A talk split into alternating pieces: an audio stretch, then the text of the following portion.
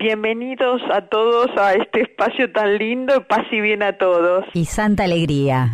aprendí, mira, aprendí muchas cosas eh, en este espacio junto a vos, María Cecilia.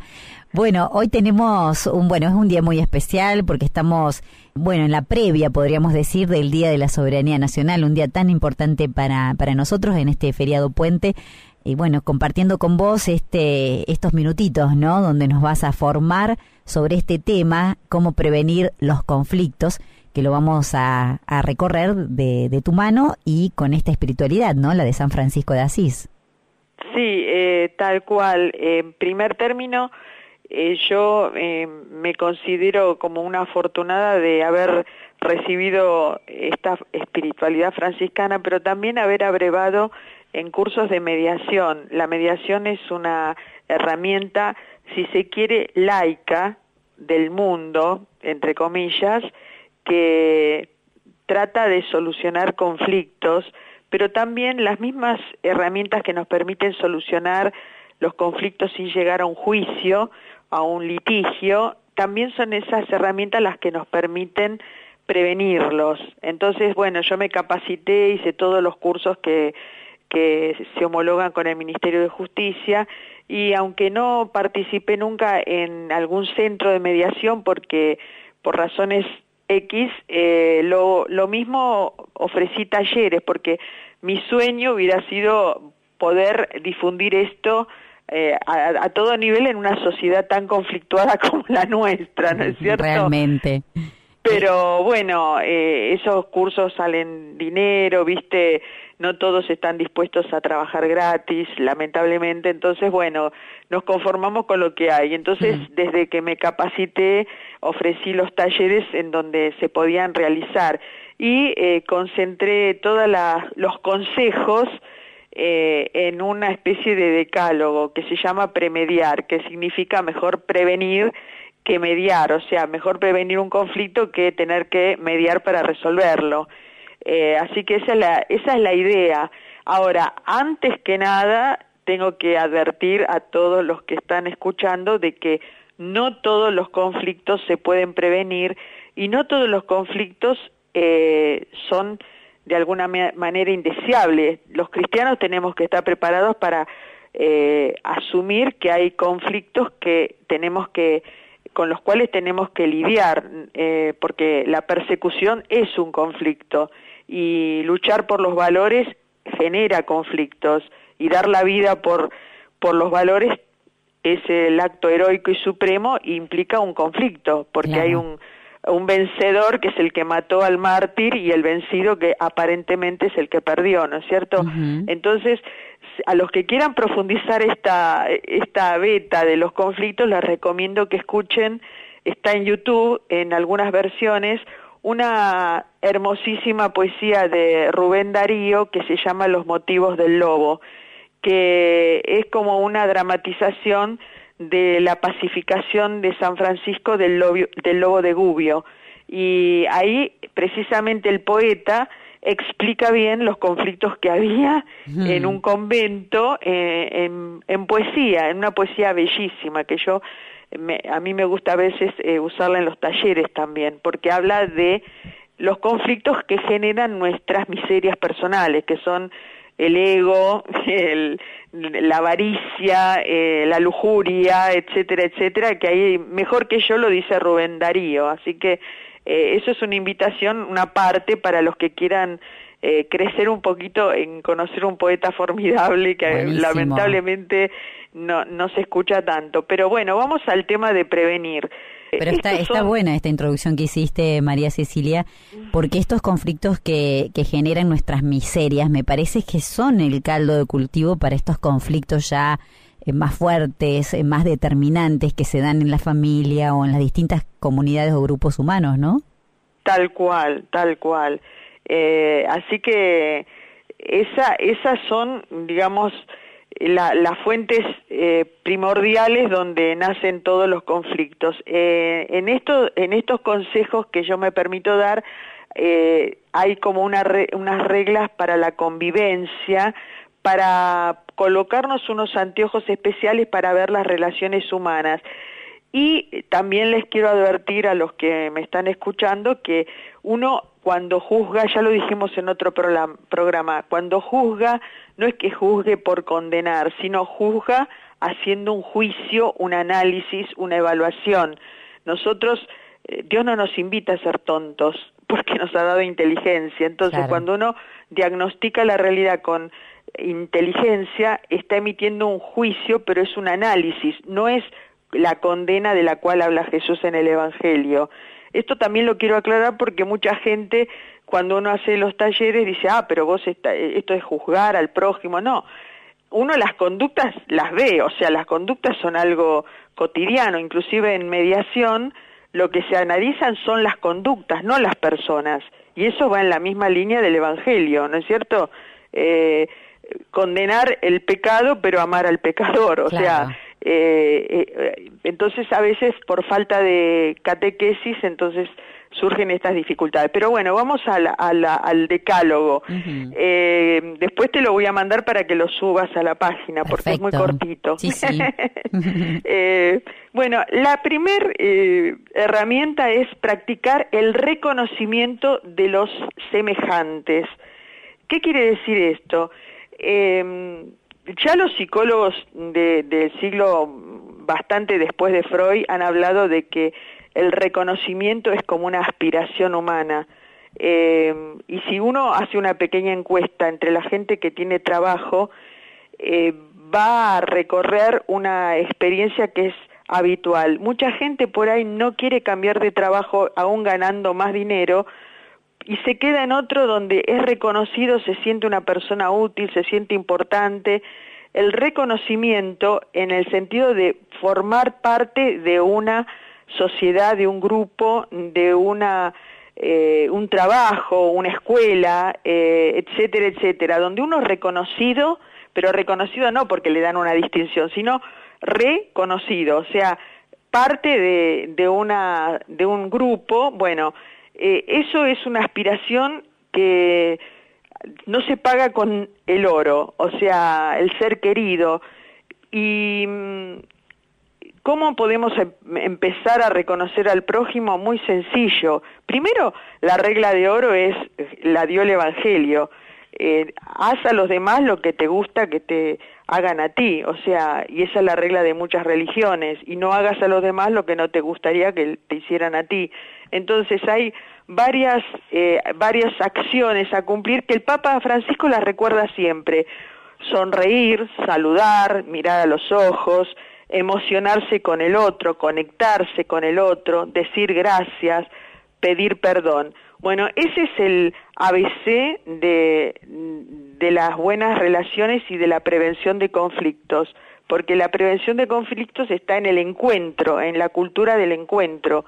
Cuando nos miramos a los ojos, eh, somos incapaces de muchas cosas. Cuando hablamos de atrás o criticamos, ahí eh, la cobardía nos gana y entonces ahí empezamos con la murmuración, la difamación, la calumnia y eso destruye todas las comunidades, ¿no es cierto? Mm. Eh, así que bueno, esa sería la primera. Eh, después, algo que ya adelanté, separe a las personas del problema, pero reconozca aquellas que son el problema. Esto parece un juego de palabras, pero quiere decir que siempre uno analiza el problema que traen las personas, la, conducta, la actitud equivocada, pero eh, a veces hay personas que ya son problemáticas, como dicen los psicólogos, son tóxicas, ¿no es cierto? Entonces, bueno, uno tiene que eh, hacer una disquisición y cuando ve que alguien actúa mal o tiene que pedir alguna explicación, no tiene, tiene que usar, acostumbrarse a usar un lenguaje neutro para no herir. Entonces, eh, lo hago muy grotescamente. Cuando alguien roba, no, no corresponde decirle vos sos un ladrón, corresponde decirle acá falta plata. Hmm. la diferencia la diferencia es muy buena. Es muy buena, pero así en todo. Porque cuando uno dice sos una ingrata, sos una tonta, sos, estás lastimando a la persona. Lo que uno tiene que señalar es las cosas que se ha equivocado el otro, ¿no es cierto? porque esa es una forma de no lastimar y mostrar que hay algo que no anda mal, no anda bien, digo. Eh, entonces, esa es eh, algo, una forma asertiva se llama de, ah, comunicación asertiva. Sí. Exactamente. Ahora, hay personas que son problemáticas y bueno, están en nuestra vida y bueno, tenemos que eh, ayudarnos a aceptarlas y ver cómo manejamos su toxicidad. Pero bueno, eso es un análisis que uno hace y lo puede hacer con alguna persona de confianza, con algún consejero, eh, obviamente midiendo eh, los límites, no llegando ni al chisme ni a la todo pensando en el bien común, no pensando eh, en la murmuración que condena el Papa, ¿no es cierto? Que nos llamó a todos terroristas los que murmuran, ¿no es Eso te quería decir, porque digo, ah, fue fuerte, pero yo pienso que es para hacernos reaccionar, ¿no? Del daño que produce en, las comunidades y en los distintos grupos humanos el chismoseo, ¿no? El, chisme. Sí, sí, sí, sí, y el, eh, y el no decir las cosas a la persona que corresponde. Mal que mal en la iglesia, todos tenemos algún referente, algún coordinador. Bueno, eh, a mí me pasa frecuentemente. En vez de venir a, plantear el problema con el coordinador, lo andan divulgando por atrás eh, y haciendo ruido, porque no cada cosa que uno hace tiene una explicación. Entonces, ¿qué te cuesta pedir la explicación de lo que de lo que ha sucedido? Claro.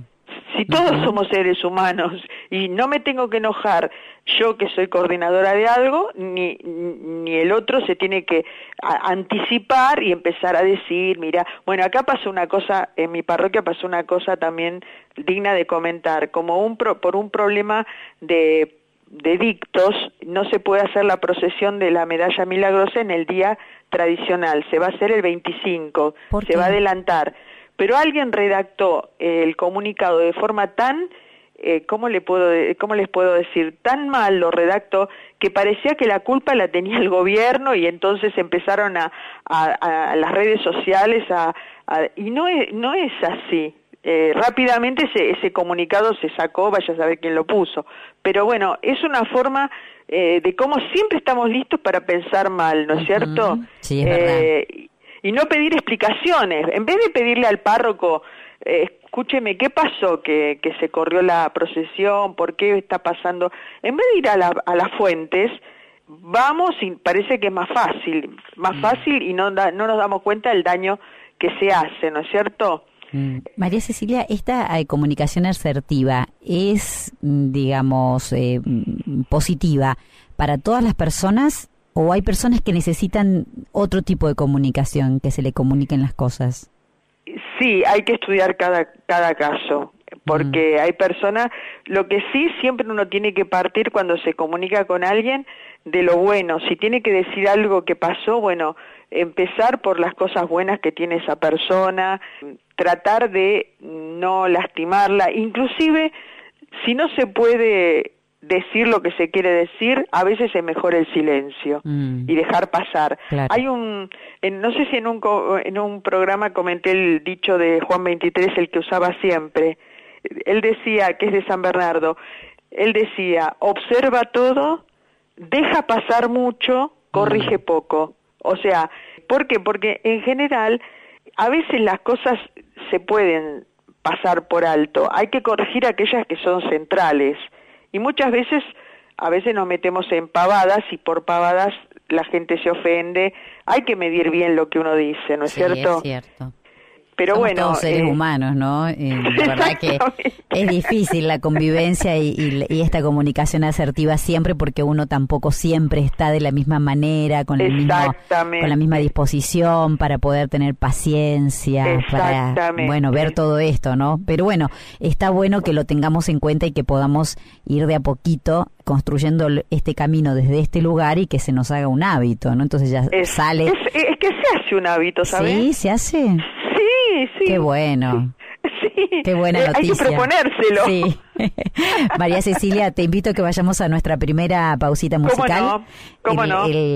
seguimos acá con, con, esta audiencia hermosa de Radio María en este programa Que Venga Tu Reino. Estás escuchando Radio María Argentina con este ciclo de espiritualidad franciscana. María Cecilia Jaurrieta hoy nos trae este tema, ¿no? Cómo prevenir los conflictos. Y hay una preguntita en las redes que también te eh, invitamos a que te comuniques y dejes tu mensaje grabado al 0810 7 veces 7. La pregunta es, ¿qué haces cuando hay algún conflicto en tu comunidad o en tu familia? ¿Qué haces cuando hay algún conflicto en tu comunidad o en tu familia? Es la pregunta para que podamos entre todos ir compartiendo cómo nos va llegando el programa, este análisis que está haciendo María Cecilia y recordar esos momentos y cómo pudimos solucionar esos momentos de conflicto que siempre son bastante complicados. 0810 7 veces 7 es nuestro número de teléfono, allí dejas tu mensaje grabado.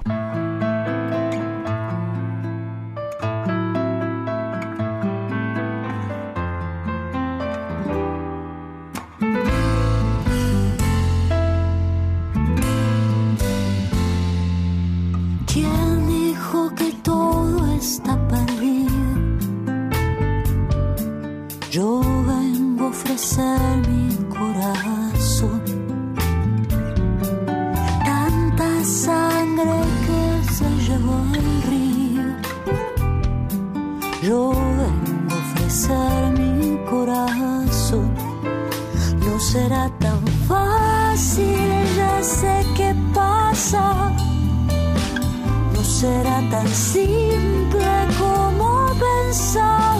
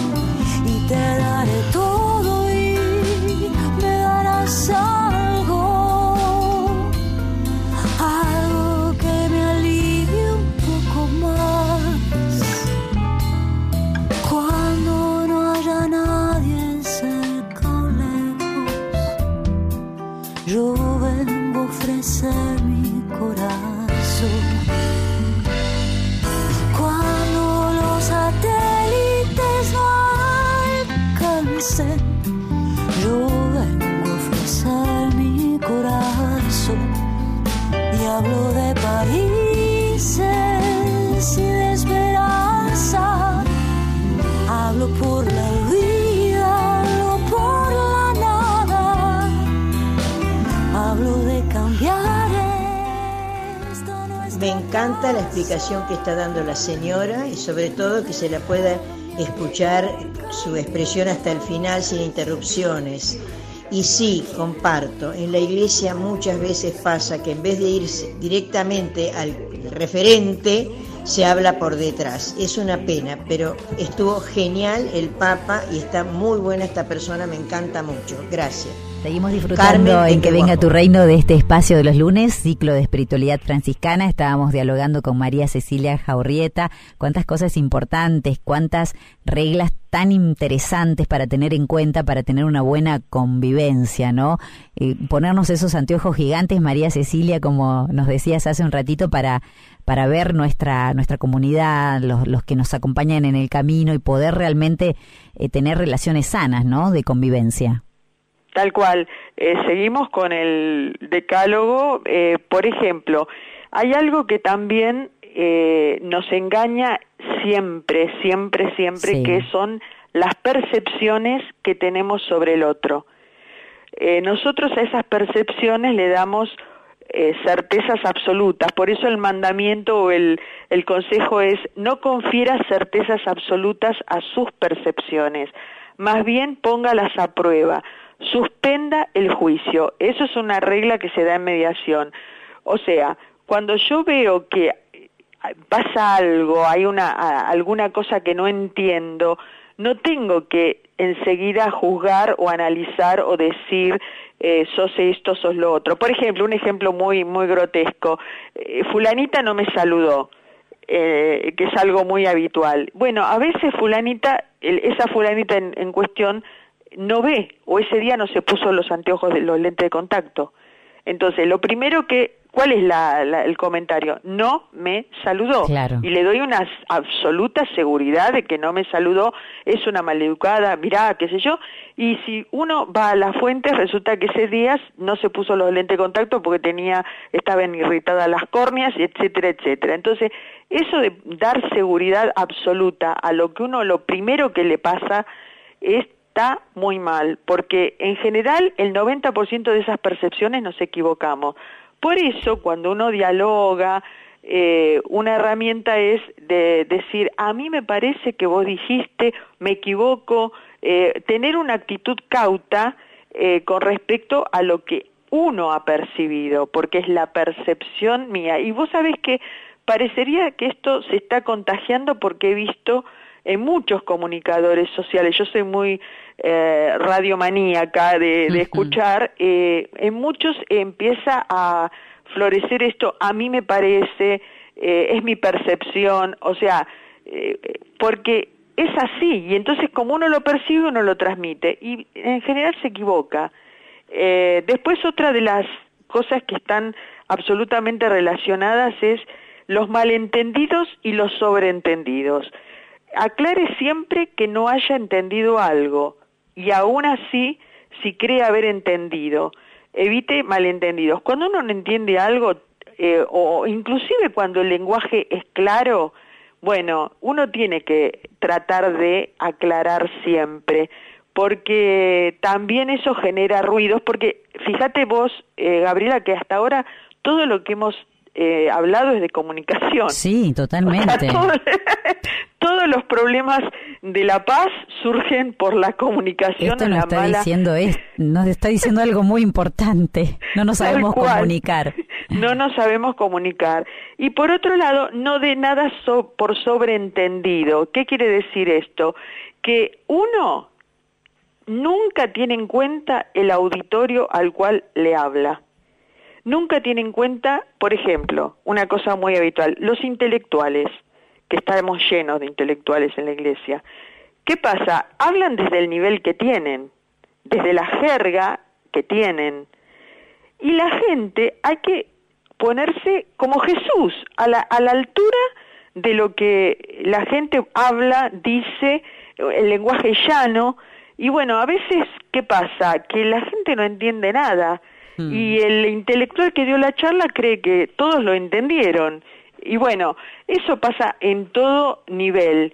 Y mm, algo todavía más banal, cuando uno está en una reunión, a veces pasa los avisos parroquiales, hmm. y aunque la gente está presente de cuerpo y alma, no escucharon.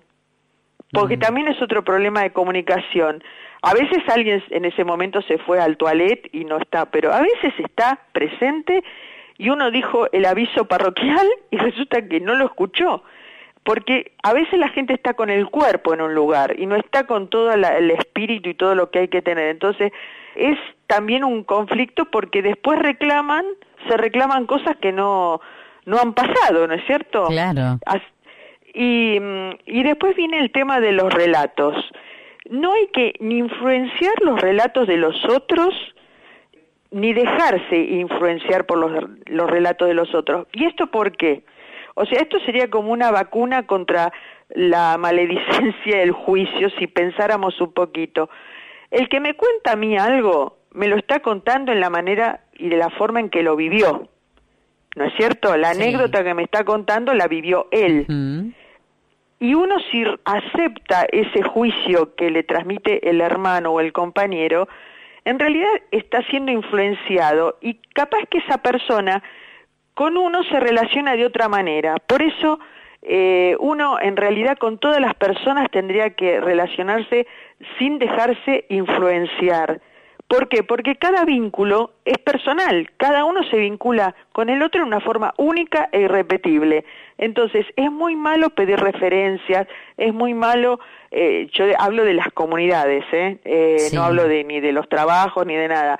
¿Por qué? Porque en realidad fulanita es mala, fulanita es mentirosa, fulanita, bueno, o fulanita es maleducada o es altanera o es...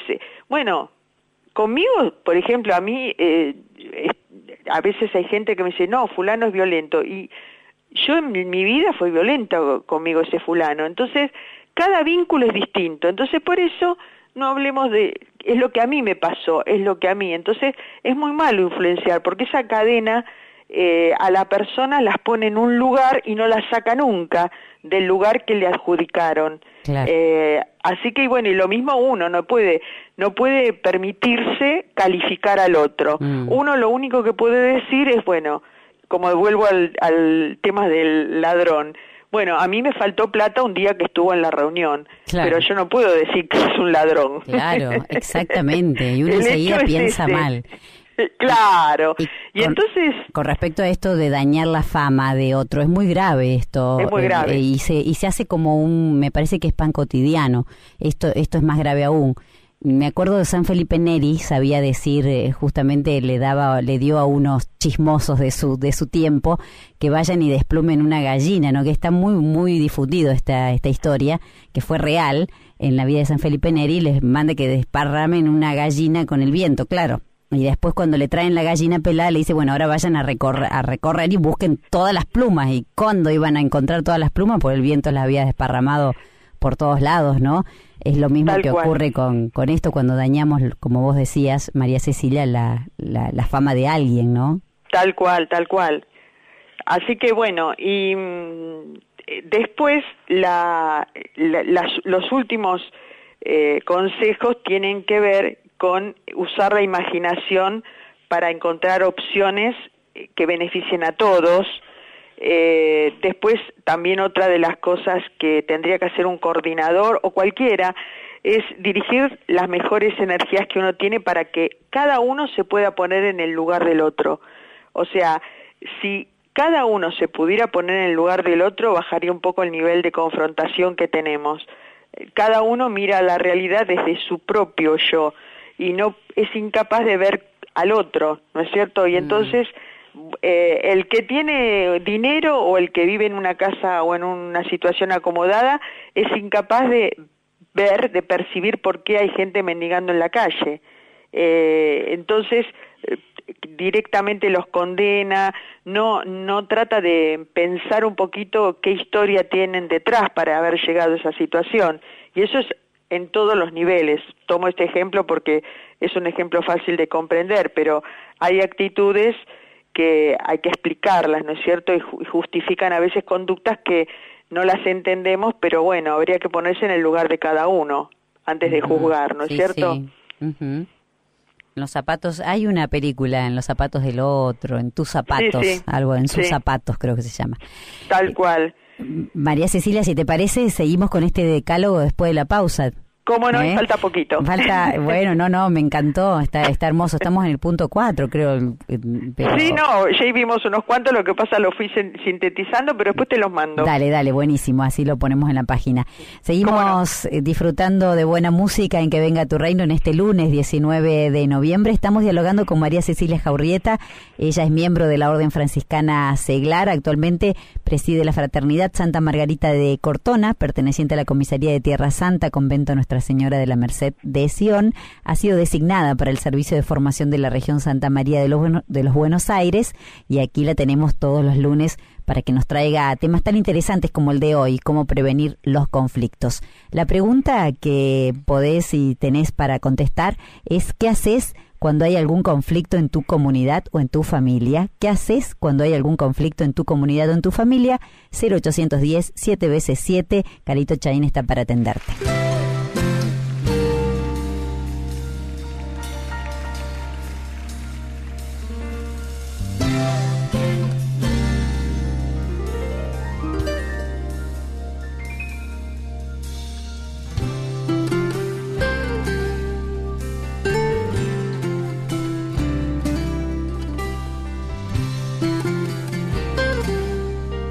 Pienso también que la educación, o sea, la escuela tiene algo que ver en esto, porque realmente hay que enseñarle a los chicos que cada situación que necesitan resolver hay que buscar las fuentes, hay que ir al origen. En vez de hablar primero, y, pedir disculpas después muchas veces, entonces ir a buscar dónde se origina la situación, el problema. Es espectacular esta señora que habla. A su lado, dispuesto a dar el lado bueno y aunque ya se venga menos, me regala una balada solo por una mirada de sus años de experiencia. Mil anécdotas me cuenta, yo fijo creerle así, me gusta verle feliz contando aventuras y creyendo ser un violín. Toca para mí. Yo te quiero ir, quiero formar parte de tu locura. Pondremos nuestras almas de partitura. Toca para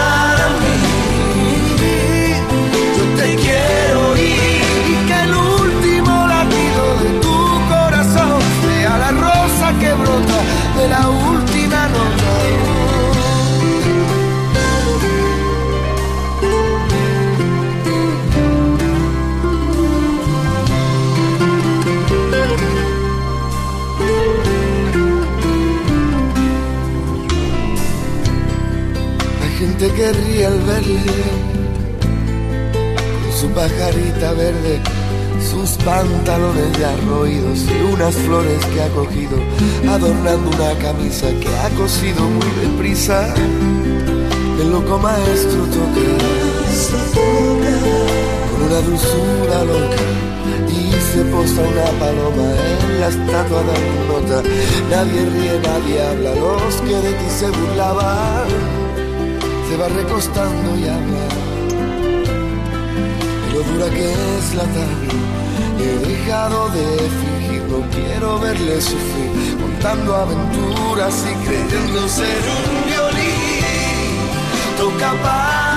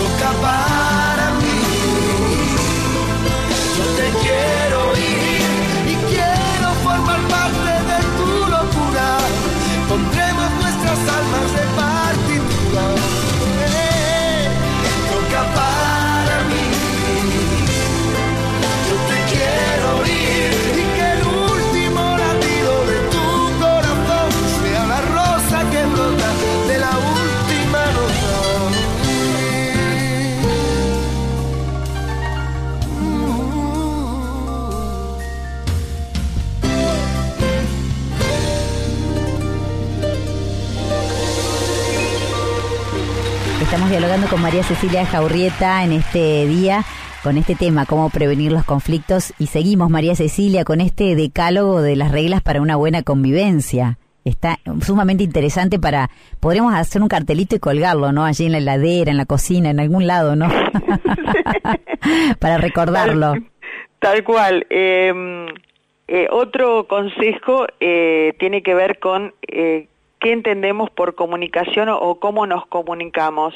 La verdad que nosotros creemos que la comunicación es a través de palabras y resulta que los expertos en comunicación han comprobado que solamente nos comunicamos con palabras en un 10% y en un 90% todas nuestras comunicaciones son gestuales. Entonces, eh, esto lo hemos visto en otros programas, ¿no es cierto? Hablando de cómo San Francisco le daba más importancia a los hechos que a las palabras. Sí. Bueno, no hace más que confirmar eh, los psicólogos, digamos, de la comunicación lo que decía San Francisco, ¿por qué? Porque precisamente el Evangelio es un contenido a, a comunicar. Eh, tomémoslo como palabras, ¿no es cierto? Bueno, el Evangelio en realidad está escrito, son palabras, pero la comunicación evangélica es siempre gestual. nos sirve lo que nos digan en palabras en la misa, en las lecturas, lo que leemos, pero cuando alguien tenemos que evangelizar, él va a fijarse mucho más en lo que vemos actuar que en esas palabras que decimos y lo comentamos el, en el último programa, ¿no es cierto? Eh, por eso a veces eh, cuando uno en los temas de formación uno tiene que recurrir a un ejemplo que es muy casero, pero que tiene mucho que ver. Nuestros padres, nuestros familiares, eh, nunca nos hicieron discursos, nunca eh, trabajaron así dándonos escritos o leyéndonos cartas. Lo que aprendimos en casa fue todo gestual, o sea, aprendimos el amor, el respeto, eh, a no mentir, a ser corteses, todo eso se aprende en casa. Chirlos. ¿Te acordaste? Hacían, te, vos veías la manito así, ya sabías que venía el chirlo. claro, e, entonces de alguna manera eso se traslada a todo. Entonces por eso qué buenos son esas parroquias que se paran eh, a analizar eh, de alguna manera las conductas de los animadores, ¿no es cierto? Eh, o, o recibir quejas. Qué buenos, yo siempre digo, ¿Cuándo será el día que en las parroquias haya un libro de quejas? Uy, pero me parece que tendrían que poner una imprenta solo para hacer libros de quejas. que sean anónimos, porque cómo nos, cómo nos eh, algo, educaríamos, ¿no es cierto? Sí, es verdad. Porque a veces hay cosas que no son muy evangélicas y, y las vemos cotidianamente y tendríamos que tener un un estilo para mejorarlas. Lo mismo que digo esto, digo eh, lo que he visto hacer en, en muchos lados donde eh, se ponen de acuerdo los animadores eh, y vos te das cuenta que eso ha tenido un liderazgo. Mm. Ha habido alguien que ha pastoreado y ha dicho, bueno, acá se trata a la gente de esta manera, pero el primero que da el ejemplo es el conjunto de los pastores, ¿no es cierto? Y eso es tan pragmático, tan práctico de verlo, donde hay una buena animación, y eso también pasa en las empresas, pasa en las escuelas. El otro día fueron a anotar a mi nieto a un colegio industrial y mi hija se quedó asombradísima porque mi hijo pasa, mi nieto pasaría de un colegio parroquial a un industrial del estado. Entonces, la secretaria le dice a mi hija, si su hijo trae un compañerito de la escuela, yo los voy a anotar en el mismo grupo, así se, se ayudan y se complementan cuando empiecen primer año. Mm. ¿Qué tal? ¿Qué, tal? en vez de en vez de ignorar, eh, digamos, esa situación, que para una familia es mucho ese detalle. Totalmente, valiosísimo. Porque, valiosísimo, porque mi hija vive en un barrio eh, del sur y entonces eh, em, ya si tiene un compañerito, viajan juntos, se sabe, o sea, se ayudan. Se piden las tareas. Se, piden las tareas, etcétera, etcétera. Ese pequeño detalle habla de una conducción del Totalmente.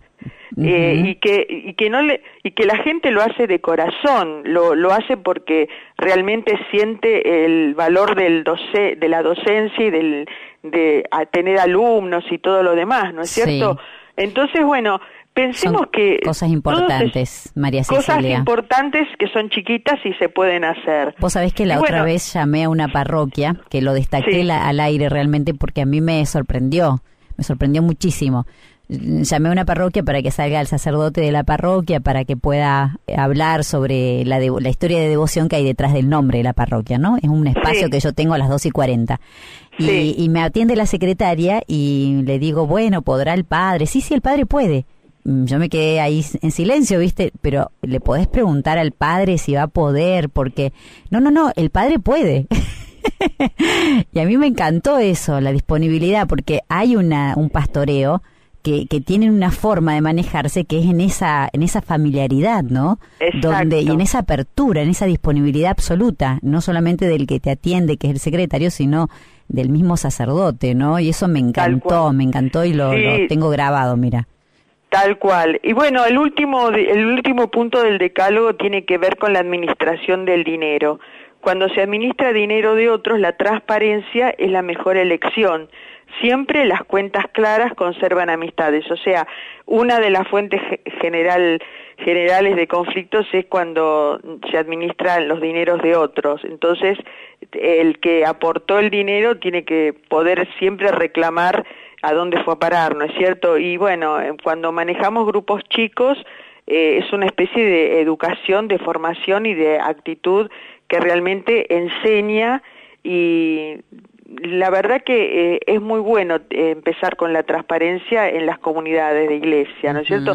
Acá hay muchas, no todas las parroquias tienen la rendición de cuentas, pero hay unas cuantas que, que de alguna manera dicen a dónde va a parar el dinero o las donaciones que reciben, ¿no es cierto? Y eso está bueno, está bueno.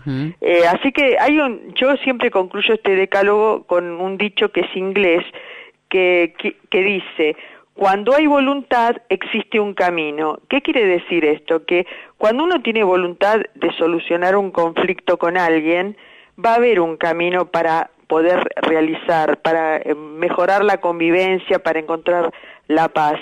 Eh, a veces el camino lo puede hacer uno mismo y a veces tiene que encontrar una persona, un mediador. En mediación se habla de los puentes de oro. ¿Qué quiere decir? Los puentes de oro son aquellas personas que eh, pueden ayudarnos a solucionar o mediar eh, familiarmente eh, lo que yo no puedo decir porque no me sale, porque soy corto, porque no tengo las palabras, bueno, le puedo pedir a una, a una tercera persona que actúe en nombre mío. Y viene un poco de los casos de tomas de rehenes, ¿no es cierto? Cuando hay toma de rehenes, los mediadores están especializados en, en resolver esas situaciones tan dramáticas y generalmente si alguno vio alguna serie, llaman a la madre, al padre, a un amigo, para que el que está provocando la situación de conflicto eh, baje un cambio y bueno, se rinda o se negocie con él, pero ya el, el entrenado no puede hacer nada, entonces busca algún familiar, alguien, bueno, ese es el puente de oro, ¿no es cierto? Así que bueno, eh, yo los invito a todos a hacer un poquitito más por la convivencia mm. para no, Eh, ser tan eh, susceptibles, por ejemplo, para usar palabras menos hirientes, etcétera, etcétera. La imaginación nos da posibilidades para mejorar todos los días un poquito. Mm. Me quedo con lo que nos decías, María Cecilia, acerca de, de lo que decía Juan 23, no observa todo, deja pasar mucho y corrige poco. Este, en este dejar pasar mucho me parece que hace falta mucha humildad, ¿no? Tal cual, tal cual. Y, y una actitud realista que también es cierto que todos lo hemos experimentado. Aquellas personas que se que corrigen todo el tiempo en las cosas grandes y en las cosas chicas terminan consiguiendo lo contrario de lo que se proponían. ¿Por qué? Porque cuando uno está todo el día retando a uno porque no usó eh, tal cosa o el cepillo de dientes lo dejó atrás, que es una banalidad y después lo reta porque eh, dejó la puerta del freezer abierta y se descongeló todo. Y después lo reta porque, bueno, al final la persona que está todo el mundo, todo el día retado, amonestado, termina sin hacer caso a nada. Claro, dice, vaya está, no puedo hacer nada, bien. Hago todo mal. Hago todo mal y total así, total me van a retar lo mismo por, por A, por B, por C. Entonces hay que ver siempre esa parte, ¿no es cierto? María Cecilia, bueno, como siempre, ha sido muy lindo tenerte aquí en el programa. Te mandamos un abrazo desde acá, de nuestra audiencia que te está escuchando y bueno, desde todos los que conformamos acá el, el espacio de la radio. Bueno, muchísimas gracias, Gabriela. Paz y bien a todos. Gracias, María Cecilia.